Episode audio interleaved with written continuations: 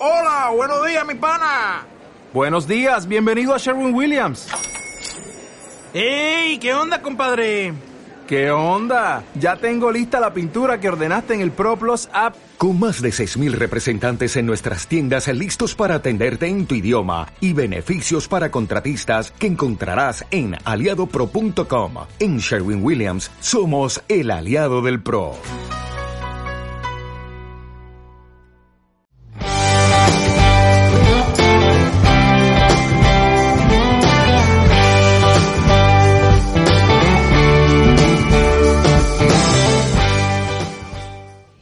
Bienvenidos a todos aquellos que nos visitan por primera vez a Oasis, a ser de Oasis vuestra iglesia.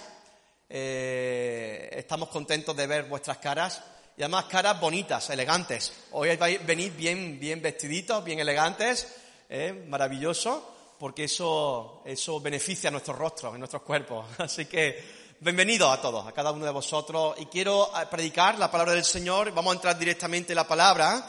Y esta predicación la he titulado, la he titulado Papá, tengo una pregunta.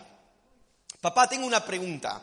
Eh, quizás dirá, bueno, ¿qué significa este título? Viene a coalición de una conversación que tuve con mi hijo en el coche el miércoles, si no mal recuerdo.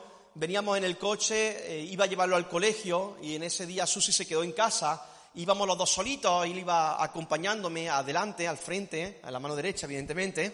Todavía no lo dejó conducir, ¿eh? Es todavía pequeñito, tiene 10 añitos todavía, ¿eh? Y, entonces, en medio de una conversación que, que estábamos fluyendo la cosa, estábamos escuchando música, hablando de diferentes cosas, Tony me dijo, papi, tengo una pregunta. Y entonces yo le dije, bueno, ¿cuál es la pregunta? Y la pregunta que me hizo es, papi, eh, rendirse, ¿es pecado? Claro, hermano, cuando a mí me pregunta eso mi hijo, yo entiendo que no está hablando de rendirse delante del Señor, de rendir su vida delante de Dios, todo lo contrario, eso sería un ejercicio de humildad, sino él está hablando de rendirnos, de tirar la toalla, o sea, de decir ya la partida se ha terminado, el juego ya llegó al minuto número 90, no hay nada más que hacer, ¿no? Y cuando a mí mi hijo me preguntó, papi, ¿es rendirse, pecado, eh, rendirse es pecado? No quiero entrar en si es o no es pecado, sino el por qué a veces en la vida nos rendimos. ¿Por qué tiramos la toalla, no? Evidentemente, Tony no estaba refiriendo a doblegar nuestro corazón delante del Señor, eso es algo muy sabio. No se estaba refiriendo a, a rendirse delante del Señor, como he dicho, eso es algo de un ejercicio de humildad. Tony se refería a cuando no quieres ya avanzar, a cuando has tirado ya la toalla, a cuando das por perdida o terminada una partida antes de tiempo, a cuando renuncia al llamamiento del Señor, eh, o de pensar de que nuestro destino, nuestro final ha terminado, por así decirlo, ¿no? Y yo quiero contarte una historia que seguramente tú y yo conocemos, porque es una historia muy conocida, y habla del profeta Elías. En un momento determinado, todo el pueblo de Dios está dándole la espalda a Dios. Está siguiendo a otros dioses, a otros dioses paganos, a los dioses de Baal, a los dioses de Asera, y llega un momento donde el profeta de Dios, Elías, está bien enfadado, bien enojado, porque está viendo cómo el pueblo de Dios, cómo la iglesia del Señor, si estuviésemos hoy en día aquí, en vez de estar adorando al Dios verdadero, a Cristo, al Padre, al Hijo, al Espíritu Santo, se están yendo con otras amantes, otros dioses. Es una manera de decir, Dios, tú no me satisfaces. Necesito buscar otra amante que llene mi corazón, ¿no? Y Elías está eh, triste, está abatido, y en ese momento eh, enfrenta al rey Acab. Los reyes de antes no eran como los reyes de ahora. Tú al rey de hoy en día puedes decirle cualquier cosa, no te van a meter ni siquiera en prisión seguramente. Los reyes de antes tú tosías y si les desagradaba, automáticamente te mataban. Eran reyes tiranos. No estamos hablando de los reyes del posmodernismo, ni muchísimo menos. Estamos hablando de los, reyes de aquella época, donde no se le podía ni toser, ni contradecir siquiera, ¿no? Así que había un rey Acab que era un rey malo, que estaba llevando todo el pueblo a la perdición. Estaba llevando al pueblo a adorar a otros dioses. Y entonces Elías se enfrenta contra el rey Acab y con mano dura el rey le dice, tú eres el que estás turbando a Israel porque había dejado de llover. Elías profetizó que durante ciertos años no iba a llover, no cayó gota ninguna y sabemos que cuando no llueve hay sequía. Cuando hay sequía, los animales mueren porque no pueden beber, las personas entran en crisis, en escasez de alimentos, entonces el país está totalmente devastado. Así que Cap mira a Elías, dice, tú eres el que turbas a Israel, dice, no, eres tú. Tú eres el que estás turbando a Israel. Tú eres el que estás haciendo que el pueblo de Dios vaya detrás de otros dioses y como consecuencia de eso, el pecado ha hecho que todo Israel, toda la nación esté padeciendo tu, eh, tu, tu forma de gobernar. Así es que dice, vamos a hacer una cosa, vamos a terminar aquí, vamos a hacer una cosa, vamos directamente a, convocar a todos tus profetas y vamos a subir al monte Carmelo y vamos a ver quién es el Dios verdadero, cuál es el Dios de verdad. Y dice la Biblia literalmente que se llevan al Monte Carmelo a los dos grupos. Al grupo de esos hombres que estaban llevando al pueblo de Israel a la perdición detrás de dioses paganos. Y luego estaba también Elías. Dice, mira, vamos a orar y el que caiga fuego del cielo entonces significará que será el Dios verdadero. Así es que el Dios de estos, de, estos profetas, eh, la, imagen de Baal, de Asera, están todos esos profetas puestos ahí en medio y empiezan a adorar a su Dios, pero nada ocurre. Te quiero hacer la historia bien corta para que la puedas comprender. Así que llega Elías y empieza a orar y de repente cae un fuego del cielo manifestándose de que el Dios de Elías era el Dios verdadero. Así que Dios le ha dado una victoria grandísima porque ahora lo que hace el profeta Elías literalmente es acabar con todos los profetas endemoniados los mata a todos en señal de ya no vais a llevar al pueblo de Dios a la miseria, ya no vais a, llevar al pueblo de Dios a adorar algo que no es justo, que no es lícito, no vais a llevar al pueblo de Dios a la idolatría. Y automáticamente arrasa y acaba con el problema, los mata a todos literalmente.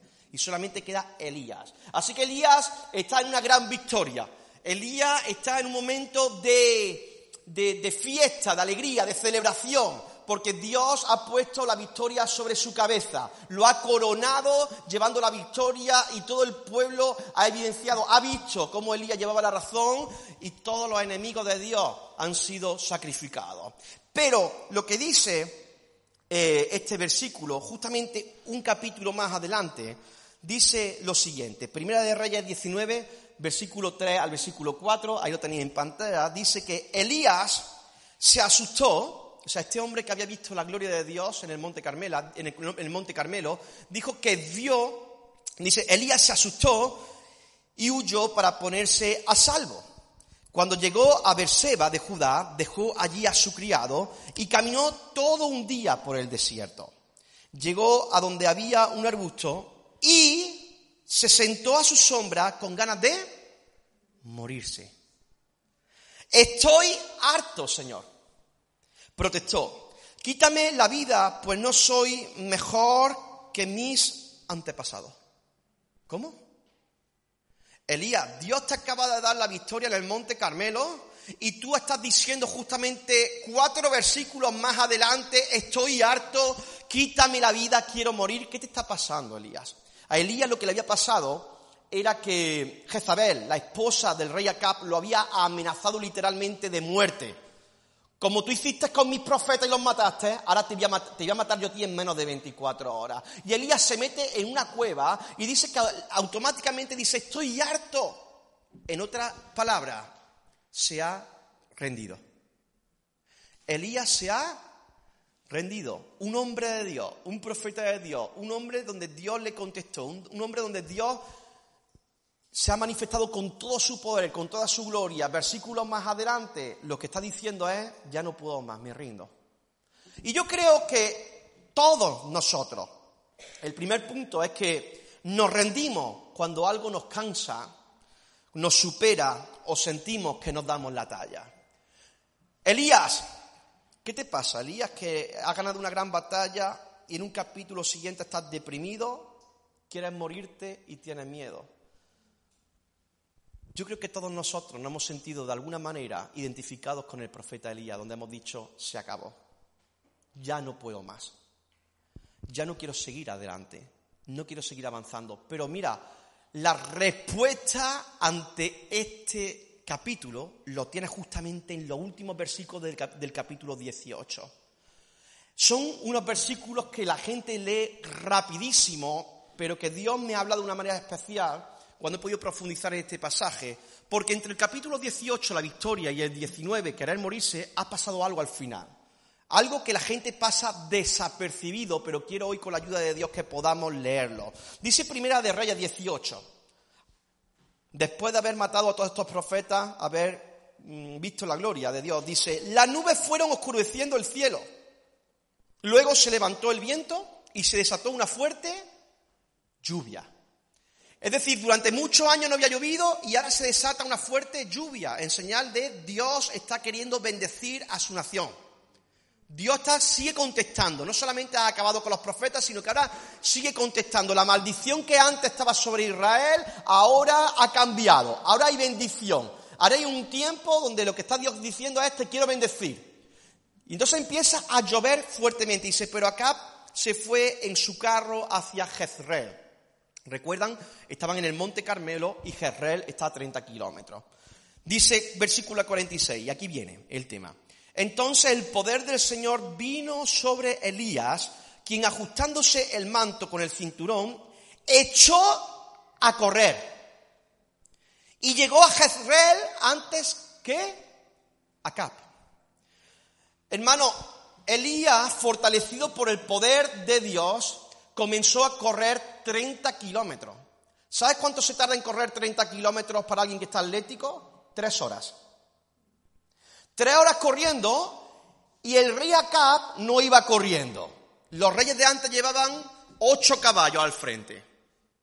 Iban en carroza. Y dice el texto literalmente que el profeta Elías llegó antes que el rey Acab. ¿Puedes ver a Elías corriendo con una bestia?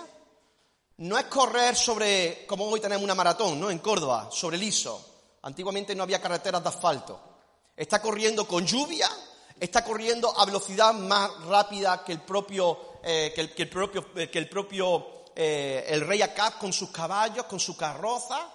Y el tío está loco perdido corriendo, intentando llegar a palacio antes que el mismo rey, a tal punto que lo consigue. Y llega literalmente a, a, Jezreel, antes que el rey Acab. ¿Sabe lo que le pasa a Elías? A Elías lo que le ocurre es que cuando le llega la noticia de que lo van a matar, está cansado. Está cansado, hermano. Nos rendimos cuando estamos cansados de la vida. Nos rendimos cuando estamos cansados literalmente. Entendemos ahora la respuesta de Elías. Elías no solamente ha visto la, gloria en el monte Carmelo. Elías ahora tiene que correr durante tres horas como una bestia, llegando antes que el rey a caballo. Y cuando llega a Jezreel, la noticia que recibe es, te voy a matar. A tal punto que dice, estoy harto de vivir. Y se mete dentro de la cueva.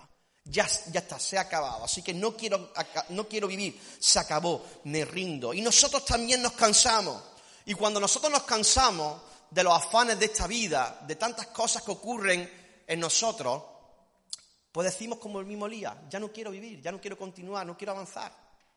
Somos humanos, hermanos. Elías era un profeta de Dios y fíjate, siendo un profeta de Dios, un hombre de Dios, como dijo, quítame la vida, estoy harto ya de bregar con todos estos asuntos.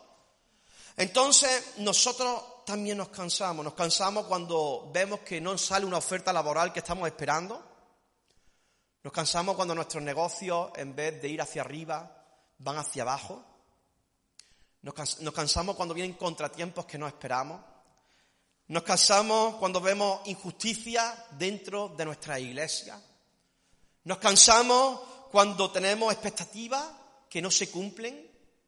Nos cansamos, hermanos, cuando damos a personas nuestro tiempo, nuestra fuerza y ellos no lo valoran. Nos cansamos. Nos cansamos cuando nos enfermamos, nos cansamos ante una situación que no cambia. Literalmente somos personas que nos cansamos. Papi, eh, rendirse es pecado. Wow. No sé si tú has llegado a un momento en tu vida donde te has rendido literalmente. Pero creo que el Señor nos quiere hablar acerca del profeta Elías. Elías estaba muy cansado. Elías estaba cansado de estar rodeado de siempre de gente respondiendo lo mismo, siempre con la idolatría. El profeta Elías predicaba, predicaba, pero parecía como que todo iba al revés, que el pueblo de Dios iba detrás de otros dioses. Elías estaba cansado con bregar con la idolatría de las personas. Hermanos, lo criticaban, lo perseguían, se metían con él. Ciertas personas tenían expectativas con él y lo seguían, lo agobiaban literalmente, le observaban para ver si hacía bien las cosas, si no hacía bien las cosas. Él tenía que estar siempre íntegro, siempre viendo con qué, que no, nadie le sacara un defecto, porque era el profeta de Dios. Y todo eso pasa factura. Y nos pasa también a nosotros, nos pasa con estrés. Con estrés. Provoca estrés. Elías estaba cansado y se rindió. Y Dios, y Elías dijo, hasta aquí llegué. Pero qué bueno es nuestro Dios, hermano. Qué bueno es nuestro Dios, porque si algo sabemos es que Dios escribe en recto sobre líneas torcidas. Dios escribe en recto sobre líneas torcidas. Y el segundo punto que quiero hablarte hoy es que tienes que ser intencional si tú sientes como que ya te has rendido en la batalla. Tienes que ser intencional, desarrollar un plan de contraataque a lo que tú estás sintiendo en este momento.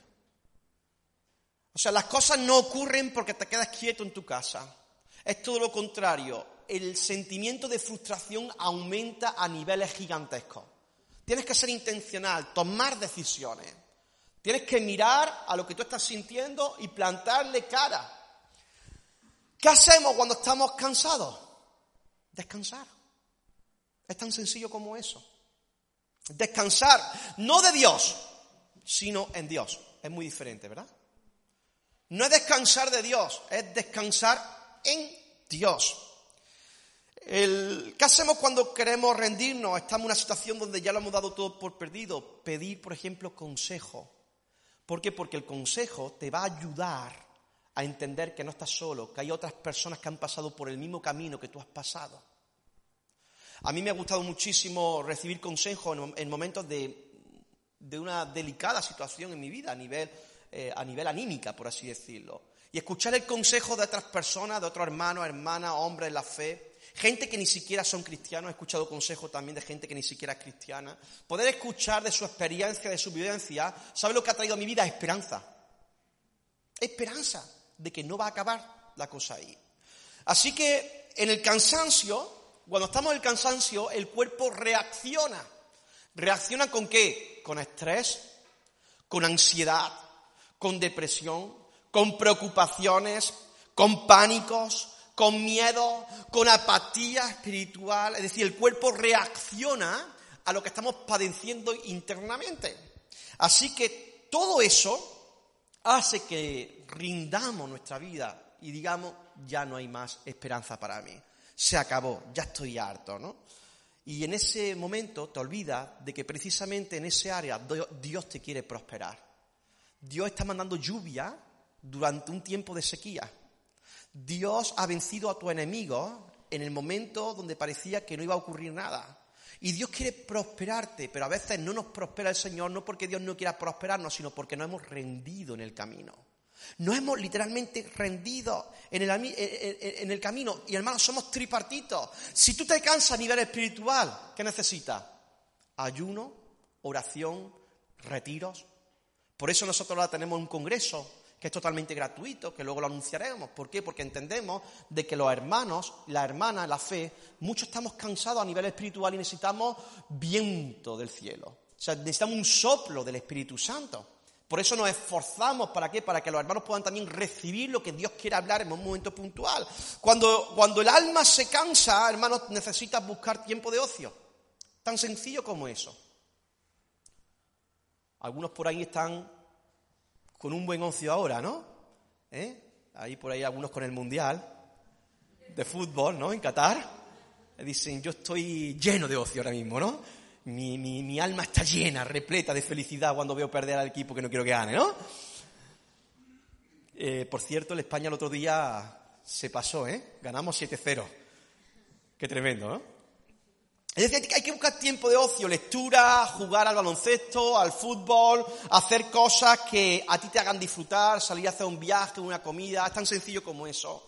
Y cuando tu cuerpo físico pues se cansa, lo que necesita es comida, agua, dormir como Dios le dijo a su profeta Elías. Come y bebe. Es decir, cada área de nuestra vida necesita algo distinto. Ahora bien, te quiero hacer una pregunta. ¿Qué llena y qué vacía tu tanque? Todos nosotros nos cansamos porque hay cosas que nos desgastan en la vida. Nos desgastan muchísimo. Si te pones a pensar, a reflexionar, a meditar, a profundizar en tu vida, te vas a dar, te vas a dar te vas a dar cuenta que cosas que te cansan, literalmente son cosas que vacían tu tanque. Entonces tienes que ser muy intencional, por ese este punto número dos tienes que ser muy intencional, por eso lo he puesto así. Tienes que potenciar lo que llena tu tanque y debilitar lo que vacía tu tanque. ¿Sabes qué? Hay gente que te debilita. ¿Sí o no? Tienes que debilitarlos tú a ellos. Contra más lejos, mejor. Sé que no suena bien, pero es bíblico. Sé que no suena bien, pero es bíblico. ¿Sí? Hay gente que no valora el sobreesfuerzo que uno hace. Hay gente que no valora la intensidad con la cual uno se da. Y lo que hace es demandar, demandar, demandar, pero no hay una respuesta por parte de él, por parte de ellos, por parte de ella. Y tienes que aprender a soltar. ¿Por qué? Porque si no sueltas, vas a acabar rindiendo tus sueños, los sueños que Dios te ha dado, las promesas que Dios te ha dado, las palabras que Dios te ha dado, y tienes que dejar ir todo aquello que produce un desgaste en tu vida. Y a veces nos perdemos lo mejor por no, por no saber dejar ir. ¿Te acuerdas aquella ocasión donde los discípulos no querían dejar a Jesús? Jesús, no te vayas. Y dice, mira, me tengo que ir, porque si no me voy, no va a venir sobre vosotros el Espíritu Santo. Es decir, venía algo mejor para el tiempo donde no es que el Espíritu Santo sea mejor que Jesús, sino mejor para la misión que le contemplaban ahora a los, discípulos enfrentar. Pero nos aferramos a las cosas de tal manera de que no nos importa si nos vaciamos con tal de no soltar porque no sabemos lo que hay más adelante. Y tenemos que aprender, hermanos, queridos hermanos, a dejar ir. Jesús tuvo que decir, me tengo que marchar. Juan 6, del 66 al 68, dice, después, después, desde entonces, muchos de sus discípulos le volvieron la espalda a Jesús. Qué doloroso es, ¿verdad? A Jesús se lo hicieron. No los discípulos, no los doce que iban con él. No, no. Jesús tenía muchos más discípulos, dice la Biblia. Y cuando Jesús habló una cosa fuerte sobre ellos, algunos se dieron la espalda y abandonaron a Jesús. Hermano, el sentimiento de abandono, de rechazo, de que te dejen, te va a doler. Pero qué bueno es a veces. Qué bonito es, hermano. Que a veces se alejen para que queden los que tienen que estar. En las relaciones, por ejemplo, improductivas, dice la palabra del Señor. Y ya no andaban con él. Así que Jesús le preguntó a los doce, a los otros doce, ¿también ustedes quieren marcharse? Y contestó Simón Pedro, Señor, ¿a, dónde, ¿a quién iremos? Si tú solo tú tienes palabras de vida eterna. Es decir, Jesús es consciente de que hay cosas que tiene que dejar ir en su vida. No quiere convencerlos, no quieren que le den la razón. Mira, esto es lo que hay. Si lo quieres bien y si no lo quieres, Jesús, como siga hablando así, la gente se te va. ¿Te quieres ir tú también con ellos? No, no, Señor, solamente tú tienes palabra de vida eterna. ¿Qué quiere decir esto? Que Jesús sabía, Jesús sabía, sabía, sabía que su tanque tenía que ser lleno de Dios Padre. Y que en ese momento no podía negociar para la misión que él tenía.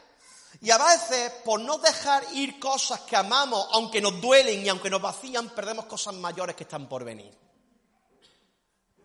Y soy consciente del dolor que eso produce, porque yo, por ejemplo, en mis propias carnes lo he tenido que vivir. Dejar cosas que amo, pero que desgastan mi tanque.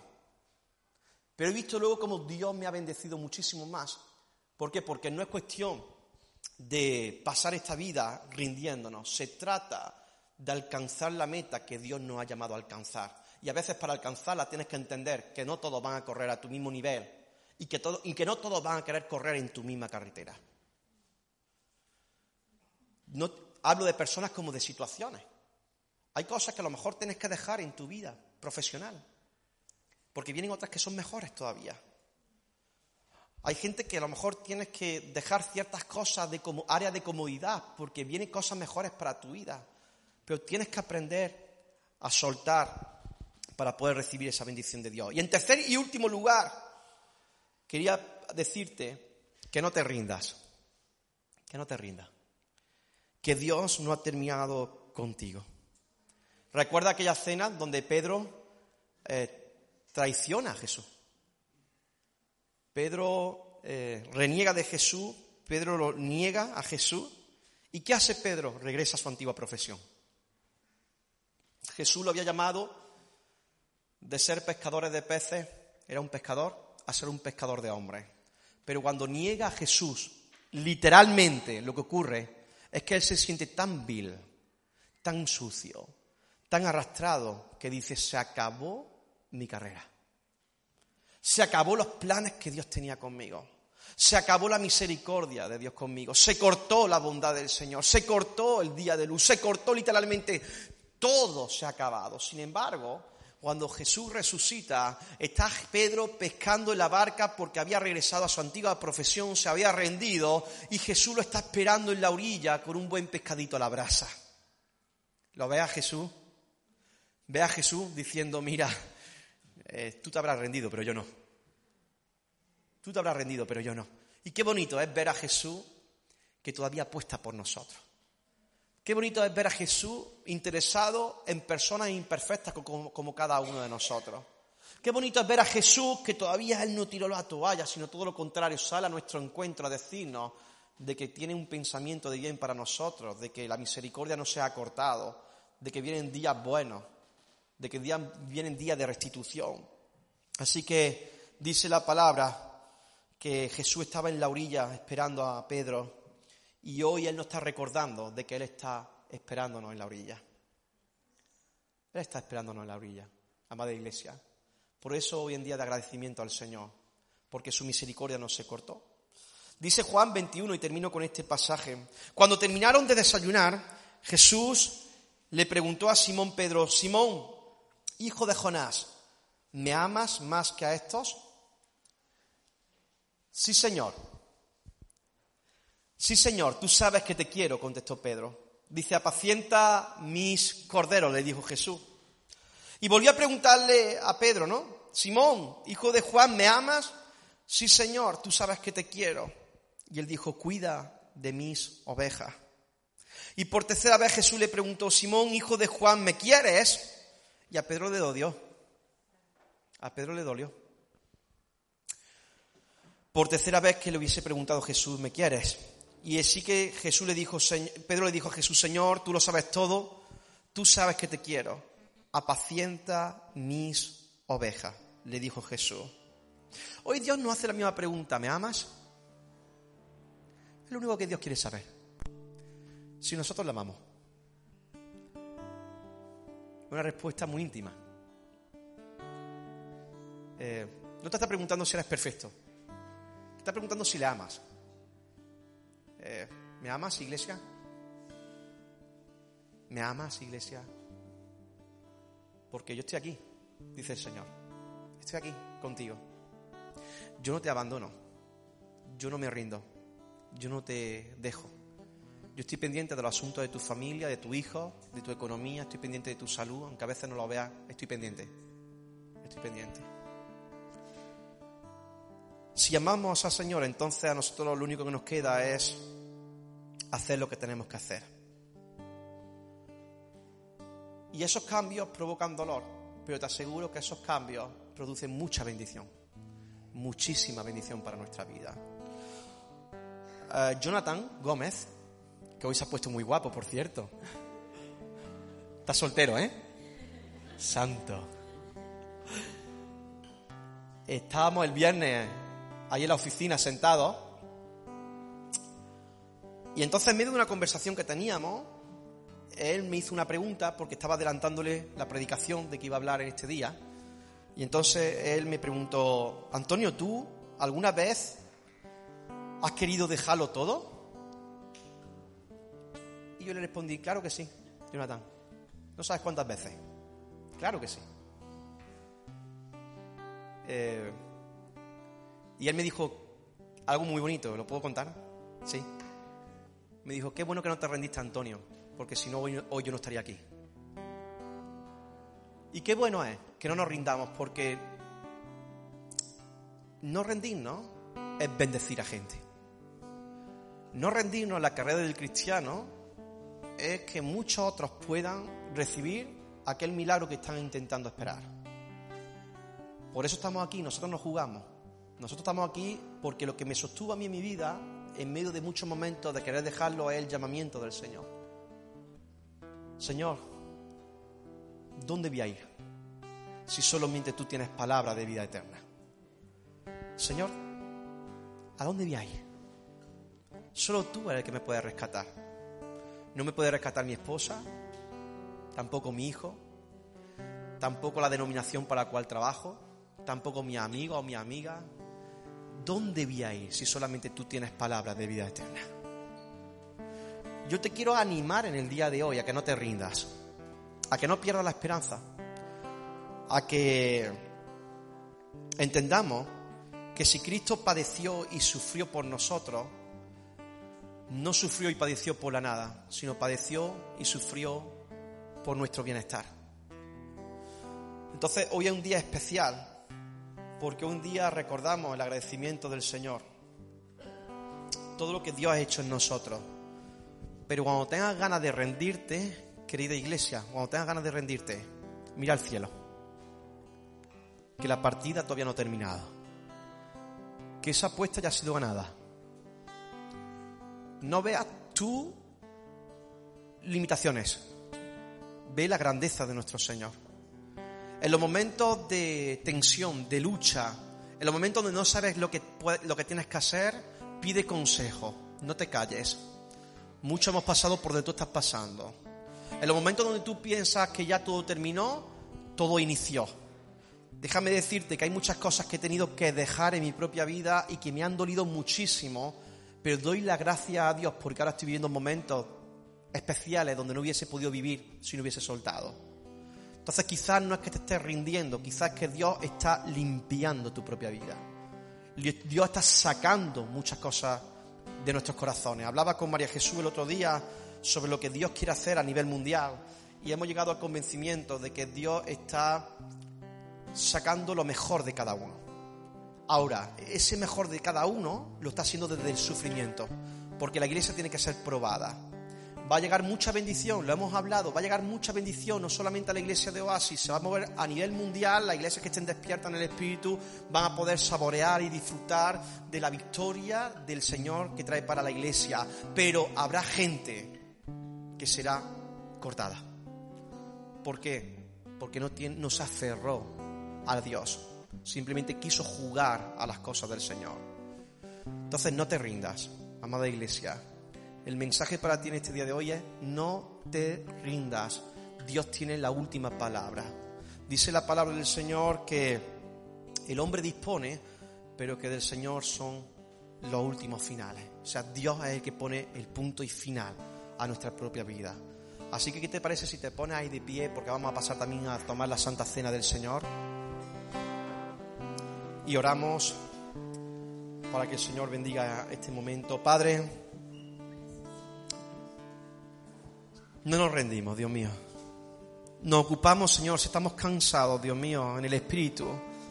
Ayúdanos a buscar tiempos de oración, de ayuno, de retiro, Señor. Tiempo donde nuestro espíritu pueda ser fortalecido, Dios mío.